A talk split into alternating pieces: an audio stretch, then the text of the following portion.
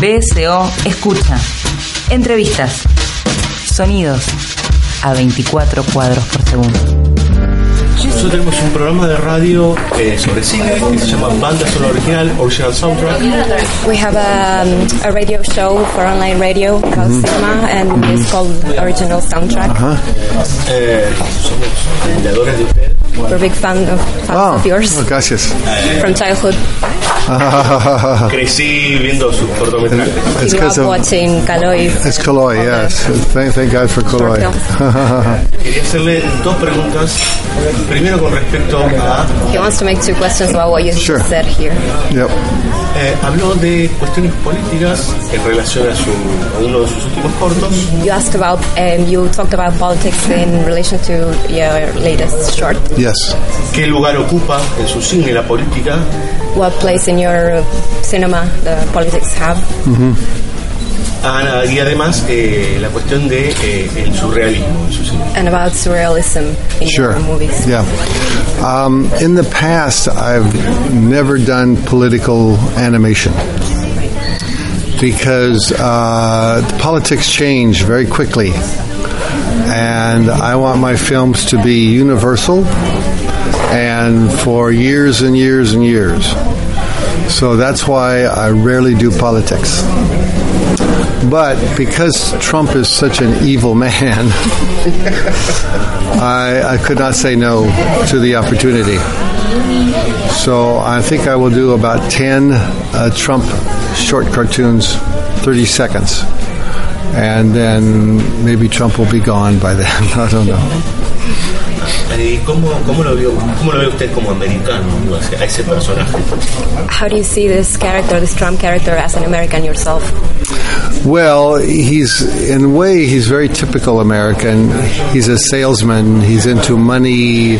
He's into ego. You know, ego. The the American Way of Life. Yeah, and for for rich people, uh, and that's who he that's who loves him are the rich the rich people. But um, I just think that um, he is such a great character. So I'm just working on the first one right now. About surrealism. Well, I grew up loving surrealism. Um, I think it's uh, uh, the basis for humor. It's something that's that's uh, irrational, you know, irrational. Uh, it is uh, anarchy. It is uh, shocking, and I think those are the basic uh, description of humor.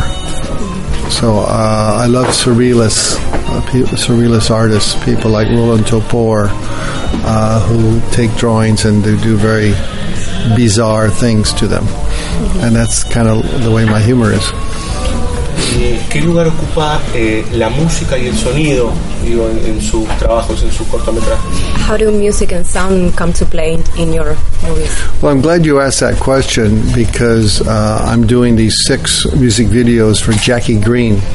And you should check out his music. I think you would love it. It's very blues and rock based. It's really great lyrics. And to me, the the the unison of humor, I mean uh, animation and music, is the perfect match. Uh, you look at some of the old Fleischer Brothers cartoons, where they use Cab Calloway and and Duke Ellington and people like that, and they're so much fun to watch. And uh, Disney films like Fantasia, where they used all the great uh, orchestra music. And so that's why I want to do this um, uh, Jackie Greene uh, epic. But also, I'm working on a new feature. I didn't talk about this. I'm starting a new feature called Slide.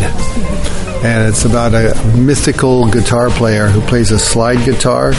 Do you know what a slide guitar is? It's like country western. And uh, this one is going to be a, a largometraje. And I think it's going to be one of my best films. It's really going to have great music. And how do you think about the music when you're working not on music videos but short films or long features? Well, I, I listen to music whenever I draw, and it, it really is makes the whole experience very fun and enjoyable. So for me, music is really part of the creation of the animation. It really helps me become creative. ¿Alguna pensó en hacer una película de acción viva? Have you ever thought about making a live action movie? I, I've done three live action movies, and they were big flops. They were nobody wanted to see them. They weren't funny. They just didn't work. So no more live action. Animation. Eh, La sí. última, la última. Ah, la última. Bueno, nada, eh, agradecerle muchísimo este, y los queremos mucho. Yes, we want to thank you and we really love you a lot. Okay, you got drawings, right? Yes. Okay, Thank you so much for my pleasure. De nada. Please, please keep on drawing. Yeah, hope you can come to my show. Yes, yes, we I think will. you would like that. You'll see some really cool stuff. Some new things. BSO Escucha. Entrevistas. Facebook, BSO La Rocker. Twitter, arroba BSO Rocker. Sonidos a 24 cuadros por segundo.